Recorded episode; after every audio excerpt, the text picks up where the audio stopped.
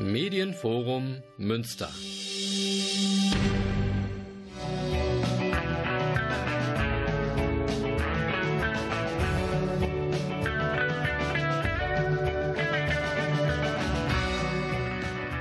Guten Abend Münster. Sie hören Radio Fluchtpunkt, das Magazin der GGUA Flüchtlingshilfe.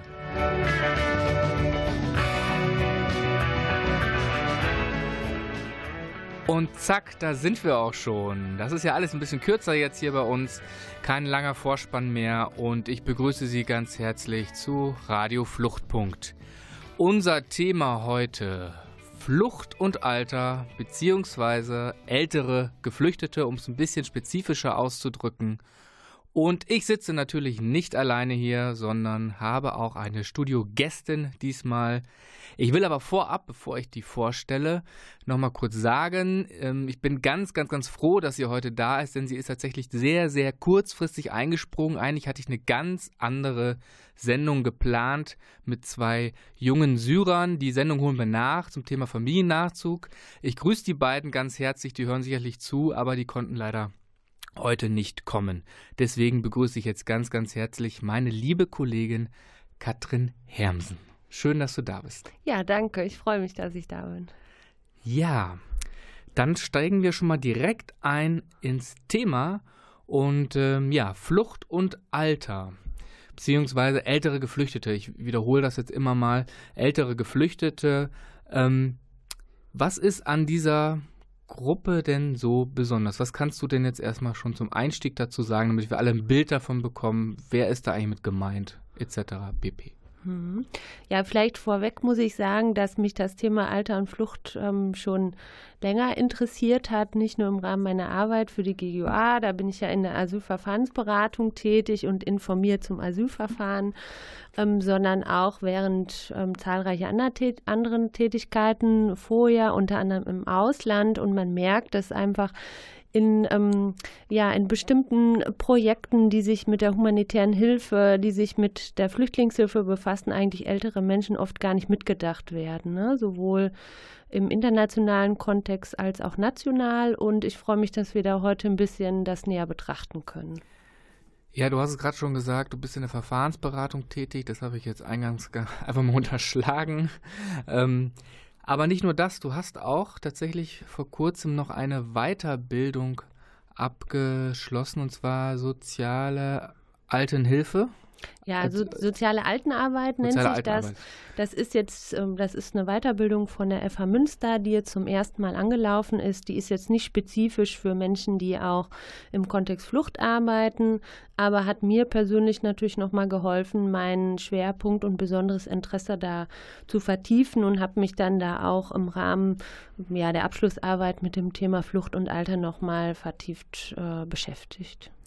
Ja, also man hört raus, du hast dich ja schon intensiv wirklich damit beschäftigt. Und ähm, du hast gerade schon die internationale Ebene angesprochen. Ähm, erzähl uns doch noch mal ein bisschen darüber, wie sind denn da so Zahlen? Man fängt ja immer so klassischerweise mit Zahlen an, damit wir alle mal so einen Überblick haben. Sind das eher viele, sind das eher wenig oder äh, was mhm. würdest du sagen?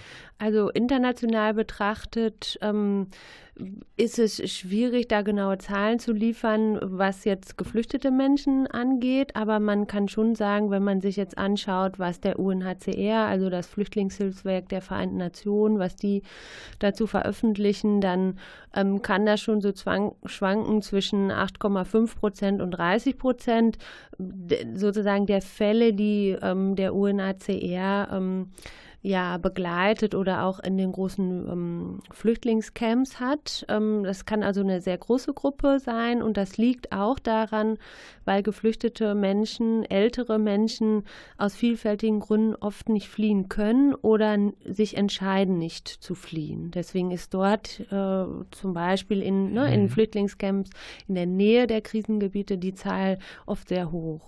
Also das heißt, wir gucken uns gleich natürlich auch nochmal Deutschland an, die Situation in Deutschland.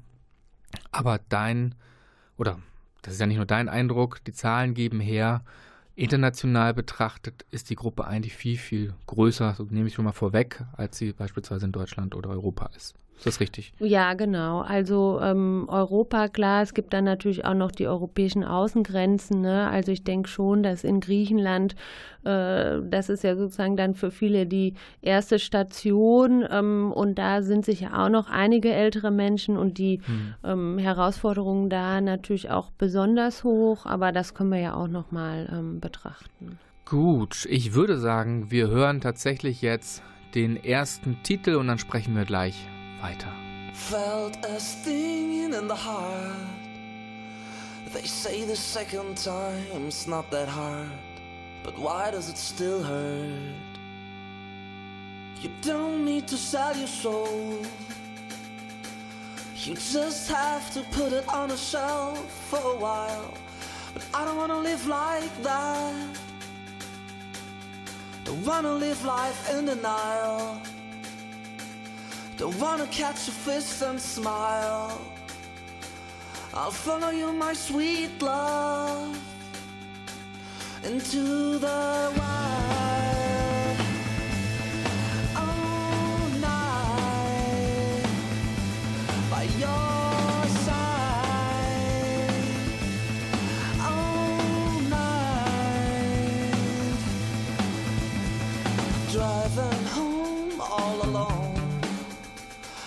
Outside the train, the city flies by. I wanna smash it all. Out and out, despair. If the consequence of feeling fine is losing weight and gaining shit in your head, I don't know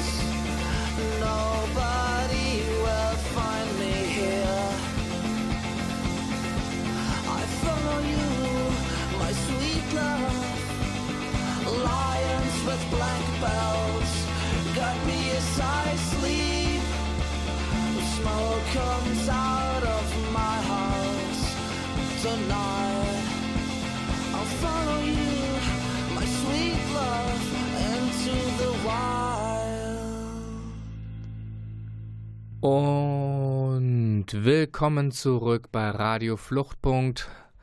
Mein Name ist André Schuster und ich sitze hier mit meiner Kollegin Katrin Hermsen und wir sprechen über das Thema der älteren Geflüchteten. Und wir haben gerade die internationale Ebene betrachtet. Du hast gesagt, die Zahlen sind dort viel höher. Ähm, warum verbleiben diese Menschen denn dort? Mhm. Scheinbar mehr. Ja, also Heute. dort muss man wahrscheinlich sich erstmal näher angucken. Das, da handelt es sich tatsächlich oft dann um ja, große Flüchtlingscamps in der Nähe der Krisengebiete oder manchmal auch in den Krisengebieten selbst. Und zum einen liegt das natürlich daran, dass ältere Menschen vielleicht aus körperlichen Gründen gar nicht die Flucht auf, auf sich nehmen können. Ähm, dann muss natürlich in der Familie auch, müssen immer gewisse finanzielle Mittel auch bereitstehen, um überhaupt flüchten zu können. Und dann wird eben oft ausgewählt, dass dann doch lieber die jüngeren, vermeintlich noch fitteren Personen fliehen, die sich vielleicht dann noch was Neues aufbauen können. Und manche ältere Menschen entscheiden sich auch bewusst da zu bleiben, weil sie einfach ähm, ja schon lange eben natürlich in der Heimat gelebt haben und da auch die Entwurzelung einfach besonders schwierig ist, vielleicht aber auch gepaart mit einem gewissen Optimismus, weil unter Umständen schon mehrere Krisen und Konflikte auch überlebt worden ja. sind. Okay. Also es ist total spannend, wenn man das mal sich nochmal so vor Augen führt, ähm, wie die Situation in den Krisengebieten eigentlich aussieht und dass sich das scheinbar ja auch so unterscheidet. Ja, ähm, kommen wir jetzt trotzdem mal zur äh, ja, EU, beziehungsweise gucken wir mal nach Deutschland. Ähm, ah, kennst du da eine Zahl? Ähm, wie, wie viele sind das hier in Deutschland? Also von den Geflüchteten oder den Älteren mit Fluchthintergrund? Mhm. Also wahrscheinlich muss man sich erstmal näher angucken, wen meinen wir, wenn wir mit, wenn wir von Geflüchteten sprechen. Ähm, da kann ich jetzt für alle Personen, die irgendwann mal geflüchtet sind, keine Zahlen nennen. Aber wenn man sich anguckt, die Zahlen der Asylantragstellerinnen und Antragsteller von Januar bis September 2019, dann ist das so über den Daumen gepeilt ungefähr ein Prozent. Das hört sich erstmal verschwindend gering an. Man muss sich aber ähm, vor Augen halten, dass, da, dass natürlich auch noch andere Personen dazukommen, die bereits Asylanträge gestellt haben und auch Menschen, hm. der, die eventuell im Asylverfahren schon äh, positiv beschieden worden sind. Ne? Und dann kommst du auf ja, dann kommt man natürlich, dann kommt man natürlich auf mehr, aber auch da muss man sagen, äh, ist es eigentlich so gut wie unmöglich, auch ähm, ja Zahlen überhaupt zu bekommen. Ne? Okay. Vielleicht ist nochmal wichtig auch, ähm, man, klar, man muss definieren, wer sind jetzt geflüchtete Menschen, aber man muss auch definieren, was sind ältere Menschen. Gibt ähm, es da irgendwelche Vorgaben von, von der WHO oder UNHCR? Was genau, also WHO ist ja die Weltgesundheitsorganisation und ähm, die sagt erstmal, ältere Menschen sind Menschen ab 60 Jahren und daran orientiert sich auch der UNHCR. Ich denke, man muss das ein bisschen flexibler sehen, weil das ja auch äh, zusammenhängt mit ähm, Lebenserwartung und gerade Menschen auf der Flucht ähm, altern vielleicht in gewisser Weise auch noch mal schneller aufgrund der ganzen Strapazen auch, die sie haben hinter sich bringen müssen.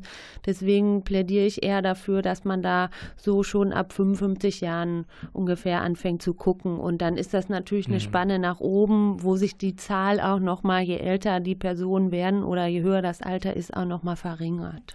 Okay, und wenn du sagst, da muss man irgendwie ab 55 vielleicht schon mal angucken, ähm, dann kommen wir eigentlich schon zum nächsten Punkt. Wie ist denn die Situation für ältere Geflüchtete hier in Deutschland? Also wo liegen denn da die Probleme? Mhm. Also als erstes muss man sagen, dass das auch schwierig zu betrachten ist, weil es wissenschaftlich gesehen eigentlich so gut wie keine Untersuchungen gibt, sowohl ähm, in Deutschland als auch international. Deswegen wäre wär dringend wichtig, da qualitativ das überhaupt auch mal zu erheben und quantitativ natürlich auch. Aber aus der Beobachtung in der Praxis und von dem bisschen, was es gibt, ähm, sind natürlich ähm, bestimmte Herausforderungen gegeben. Zum einen ist jetzt das Asylsystem nicht besonders auf die Bedürfnisse älterer Menschen ausgelegt, ne? sei es ähm, äh, dass natürlich jetzt in den Landesunterbringungseinrichtungen eben Barrierefreiheit oft mangelhaft ist, ne? dass der Gewaltschutz äh, sehr ähm, mhm.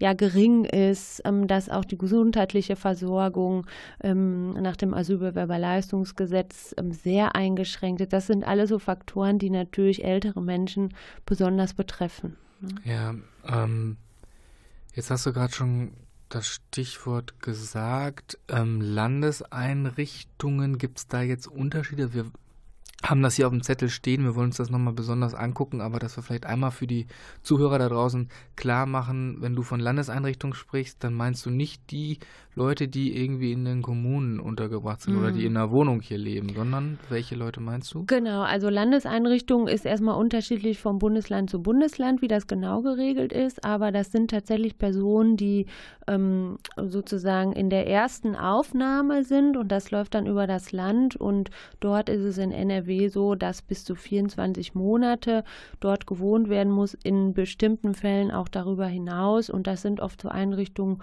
ähm, äh, für Personen bis zu 500 äh, an Kapazität. Ne? Okay, das heißt, da leben dann bis zu 500 Personen und dann eben unter den 500 auch auch ältere Menschen und das ist eben eine Unterbringung in Mehrbettzimmern, wo man sich auch nicht selbst verpflegen kann. Ähm, das sieht also ganz anders aus als die eher kleineren Unterkünfte in den Kommunen.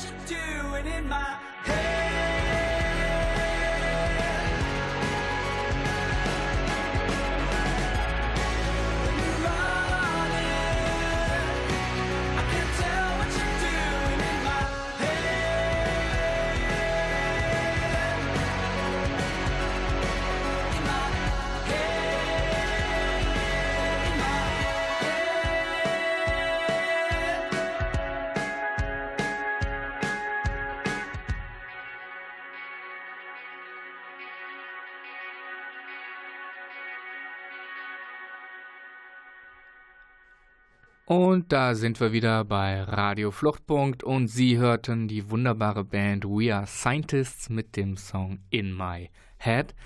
Ich sitze hier mit meiner Kollegin Katrin Hermsen und wir sprechen immer noch und hoffentlich noch länger über das Thema ähm, ältere Geflüchtete. Und ähm, du hast jetzt gerade schon ein bisschen was ausgeführt. Ähm, das Asylsystem ist auch gar nicht so wirklich ausgelegt. Die Einrichtungen sind gar nicht so ausgelegt ähm, für ältere Menschen. Aber ähm, vielleicht kannst du noch mal so ein paar Beispiele bringen. Wo liegen denn da wirklich die Probleme? Also gibt es da vielleicht auch rechtliche Probleme und ähm, wie sieht es vielleicht auch mit gesundheitlicher Versorgung aus? Diese Punkte, wenn du die nochmal erklären könntest. Mhm, genau, also das alles hat natürlich einen rechtlichen Kontext, den man bedenken muss. Also zum einen eben die Leistung, die Personen, die sich noch im Asylverfahren befinden, beziehen ähm, über das Asylbewerberleistungsgesetz. Die sind ja sehr minimiert, also Personen werden im Regelfall nur im Notfall behandelt.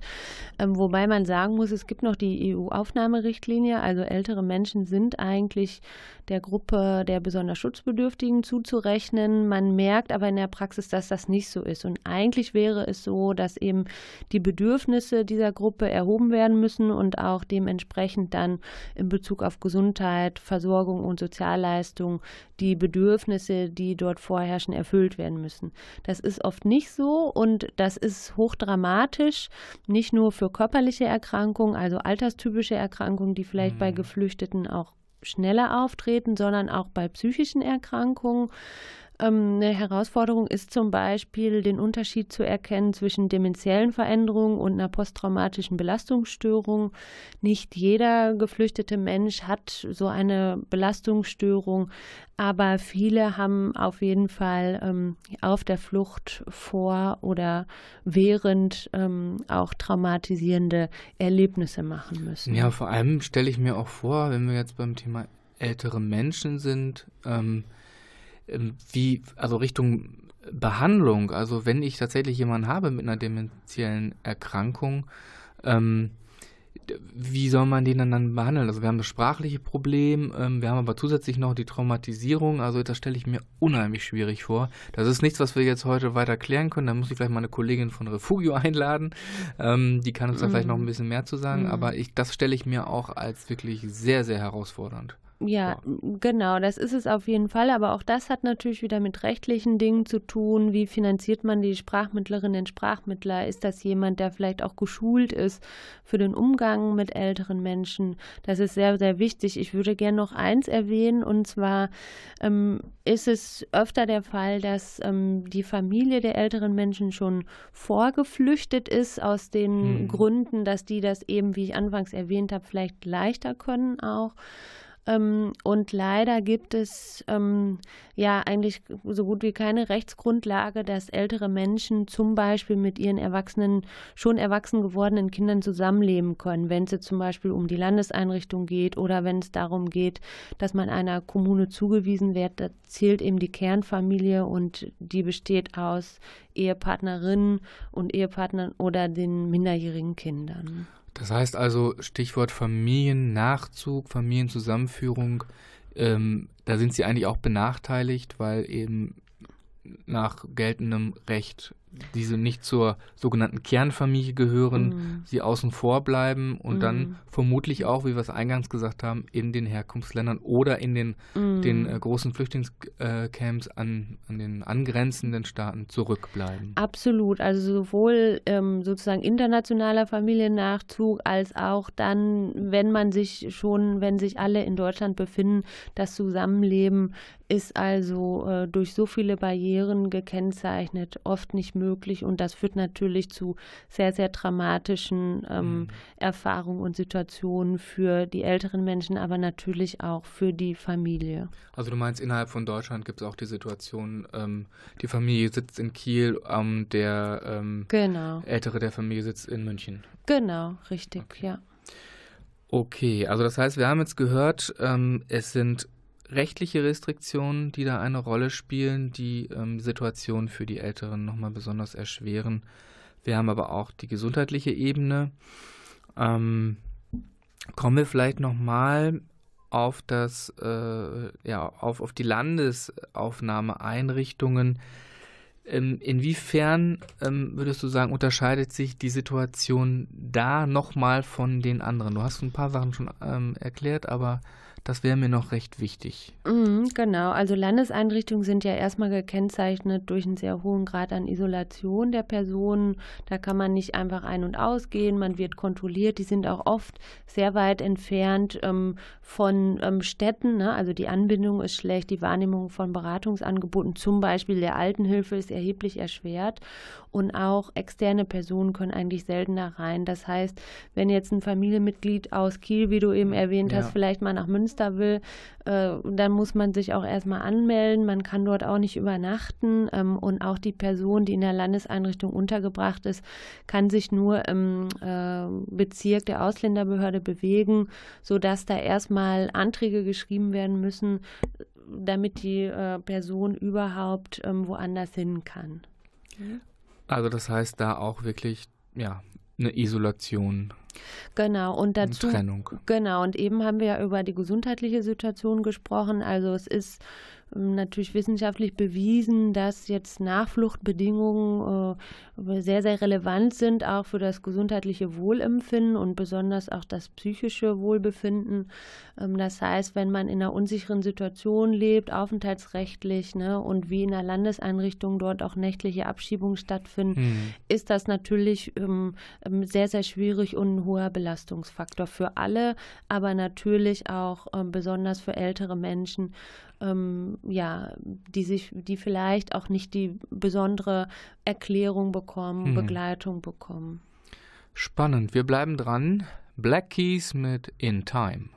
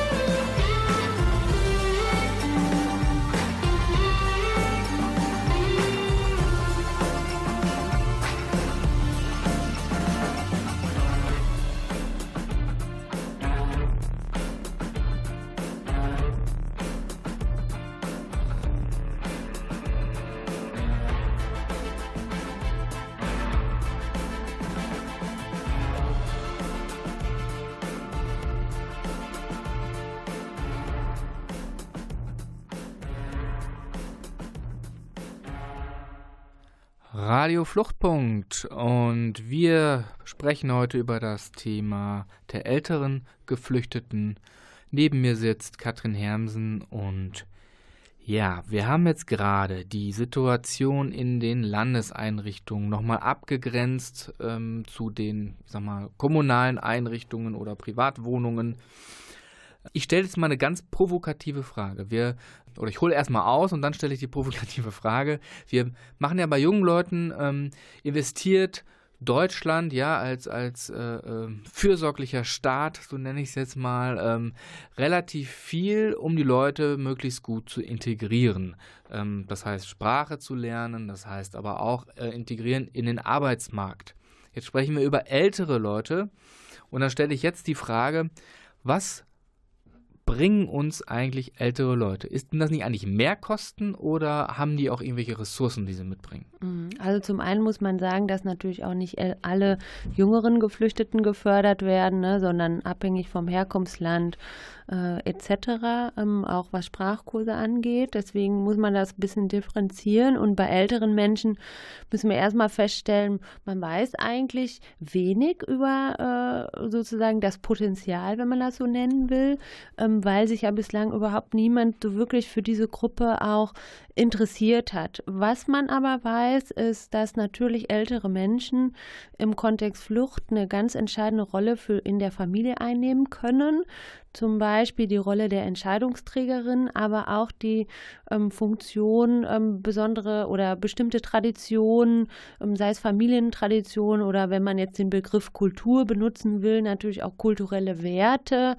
ähm, weitergeben können, was sehr, sehr wichtig ist. Man weiß also integrationstheoretisch sozusagen, dass es sehr, sehr wichtig ist, um in einer, in einem neuen Land irgendwie ansatzweise auch ankommen zu mhm. können, mhm. dass man sich auch nicht vollends mit dem, was man eigentlich vielleicht über 20, 30, 50, 60 Jahre erlebt hat, abschließt, sondern dass man ja unterstützt wird, das auch zu vereinen. Und da sind ältere Menschen natürlich sehr, sehr wichtig. Ich würde gern auch noch was anderes sagen. Ein älterer Mensch an sich hat natürlich viel Lebenserfahrung, hat viele Krisen, Konflikte, ja, oft im wahrsten Sinne des Wortes überlebt und ähm, hat natürlich eine gewisse Art ähm, äh, der Komplexität an Lebensstrategien und auch an Strategien ähm, mit mhm. Konflikten umzugehen. Und das ist was sehr, sehr Wertvolles, was ähm, ja viel besser genutzt werden könnte. Ja, zugegeben, meine Frage war natürlich von einer sehr ökonomistisch geprägten Denkweise, aber so ähm, gibt es leider auch unser Aufenthaltsgesetz her, dass halt mhm. doch immer sehr geschaut mhm. wird, welche Potenziale können wir eigentlich auch abschöpfen von denen, die ja. denen bleiben. Ähm, deswegen, ähm, das war bewusst so gewählt, aber du hast es jetzt schon schön gesagt. Ähm, ja. Man könnte jetzt, um das zusammenzufassen, Stütze der Familie erstmal auch, ne? mhm. was man nicht unterschätzen sollte, aber auch als ja, ähm, kultureller Anker ähm, und mhm. Ja, also ja, wenn man äh, wenn man jetzt äh, die Situation hat, dass die Familie dann doch zusammenleben darf, dann merkt man oft, dass ähm, vielleicht die erwachsenen Kinder oft nur arbeiten gehen können, weil jemand zu Hause da ist, der sich dann um die Enkelkinder sozusagen kümmert etc. Mhm. Also ganz wichtig. Und man muss, man darf natürlich jetzt auch nicht nur ähm, mit der Geldbrille sozusagen drauf gucken, weil es eben ein verbrieftes Recht gibt auch, dass ältere Menschen besondere ähm, Teilhabeleistungen etc., gesundheitliche Versorgung äh, zustehen. Und ich finde da immer ganz gut ähm, den Slogan sozusagen von Pro Asyl, der Einzelfall zählt und da kann man sich nicht ähm, rausreden. Ähm, wo wir gerade darüber sprechen, ähm, du hast es jetzt auch schon erklärt, äh, die, die Probleme sind vielfältig. Welche Organisationen gibt es eigentlich, die sich speziell dieser Gruppe eigentlich auch annehmen? Also die, die im Blick haben und ähm, ja, gibt es da spezielle Unterstützungsangebote eigentlich? Mm, also es gibt ähm, einiges so im Bereich älterer Arbeitsmigrantinnen und Migranten, ähm, vielleicht auch nochmal so Kontext. Ähm, ja, äh, Personen, die in der Nachkriegszeit des Zweiten Weltkriegs geboren sind und da zum Thema ne, Vertreibung, Flucht und Trauma, aber speziell für die Arbeit mit Geflüchteten, die jetzt oder vor einigen Jahren geflüchtet sind, gibt es eigentlich so gut wie gar nichts. International ähm, nochmal in einigen, ähm, in einigen Projekten und es gibt jetzt hier in Osnabrück eine Organisation, die heißt Help Age die sind aber weniger in Deutschland tätig als viel mehr im Ausland, was natürlich aber trotzdem sehr, sehr wichtig ist. Und äh, ja, in der Wissenschaft gibt es, ein, gibt es sehr, sehr wenig. Eher ein bisschen in Richtung Integration dann. Ne? Okay, ich höre, da ist noch Luft nach oben, ähm, da ist Verbesserungspotenzial. Ähm, wir werden uns gleich nach dem nächsten Stück die Vorschläge und Verbesserungen, die du dabei hast, auch nochmal anhören.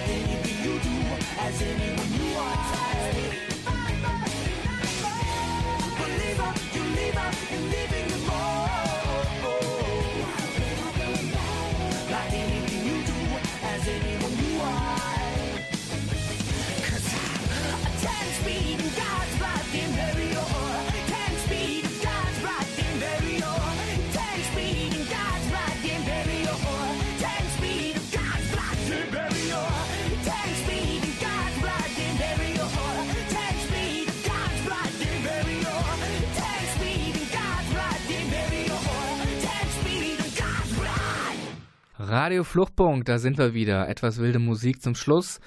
Ähm, wir sprechen ja über das Thema Flucht und Alter, ältere Geflüchtete Und ähm, wir haben jetzt schon eine ziemlich ausführliche Problemanalyse und, und einen Gesamtüberblick von dir bekommen, liebe Katrin. Ähm, jetzt sollten wir aber auch nochmal den Blick darauf werfen, was sollte denn jetzt eigentlich verbessert werden? Ja, also wo müssen Verbesserungen folgen und hast du da Vorschläge? Gibt es da Konzepte, ähm, Ansätze, die du uns erklären kannst. Mhm. Ja, also wir haben ja anfangs über die internationale Lage gesprochen. Da muss natürlich klar sein, dass bei sämtlichen, in Anführungsstrichen, Hilfseinsätzen ältere Menschen nicht nur mitgedacht werden, sondern diese auch aktiv mitgestalten können. Ähm, zum Beispiel bei der, in der humanitären Hilfe, da ist dann natürlich das Auswärtige Amt gefordert, da ist das BMZ gefordert, was die internationale Zusammenarbeit angeht.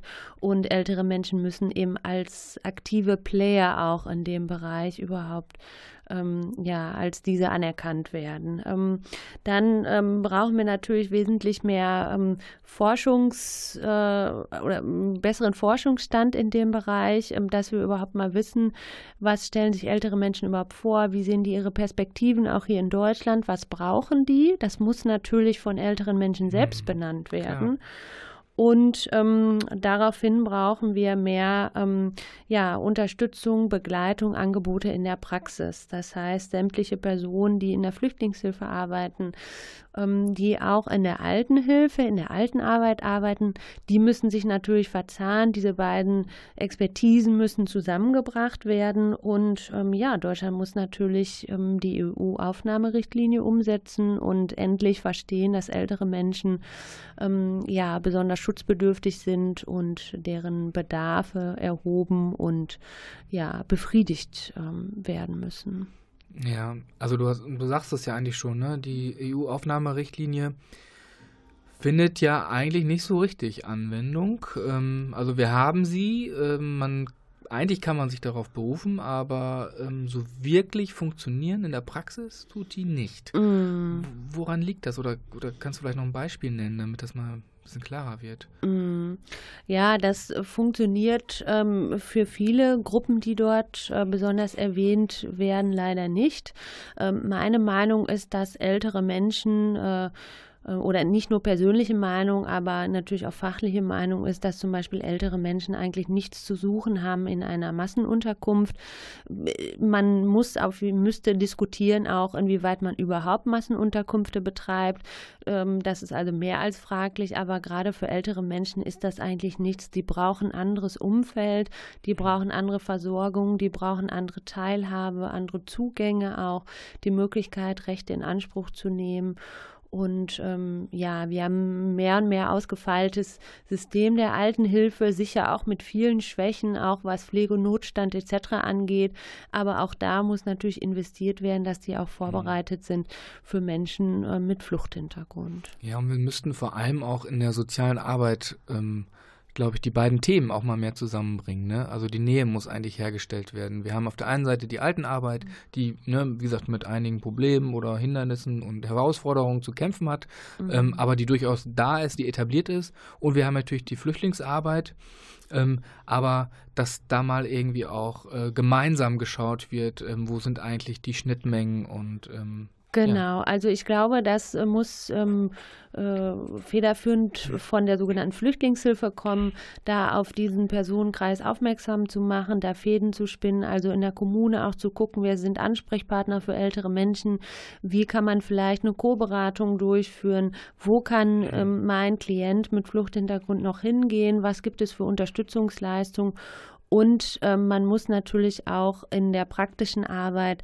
immer schauen, dass höherrangiges Recht umgesetzt werden muss, sich nicht davon abhalten lassen, wenn eine Gesundheitsversorgung nicht finanziert wird, muss man argumentieren. Hier handelt es sich aber um eine ältere Person, die ähm, besondere Ansprüche hat und die müssen auch umgesetzt werden. Also es hat auch einen starken politischen Aspekt, ähm, ja, den man da verfolgen muss. Sehr schön. Ich glaube, damit ist das relativ rund hier bei uns. Ich ähm, komme jetzt tatsächlich auch schon zum Ende der Sendung. Ähm, ich danke dir erstmal ganz herzlich, dass du so kurzfristig eingesprungen bist, aber ich danke dir vor allem noch viel mehr über ja, diese Analyse, über diesen Überblick vor allem auch mal dieses, ja, man muss es ja sagen, Randthema, leider Gottes, ähm, ähm, auch nochmal in den Fokus zu rücken. Also vielen Dank, dass du heute hier meine Gästin warst.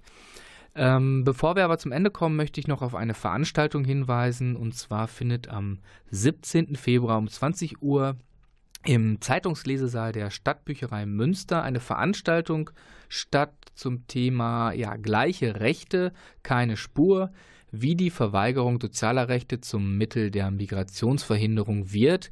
Eine Veranstaltung Veranstaltung ähm, von der GGOA Flüchtlingshilfe gemeinsam mit dem Bündnis gegen Abschiebung sind aber auch noch weitere Organisationen beteiligt, unter anderem eine Weltforum, Flüchtlingshilfe Ruxel, Flüchtlingsnetzwerk Hiltrup und Pax Christi Münster. Also am Montag, 17. Februar, 20 Uhr, alle in die Stadtbücherei, in den alten, äh, in den Zeitungslesesaal.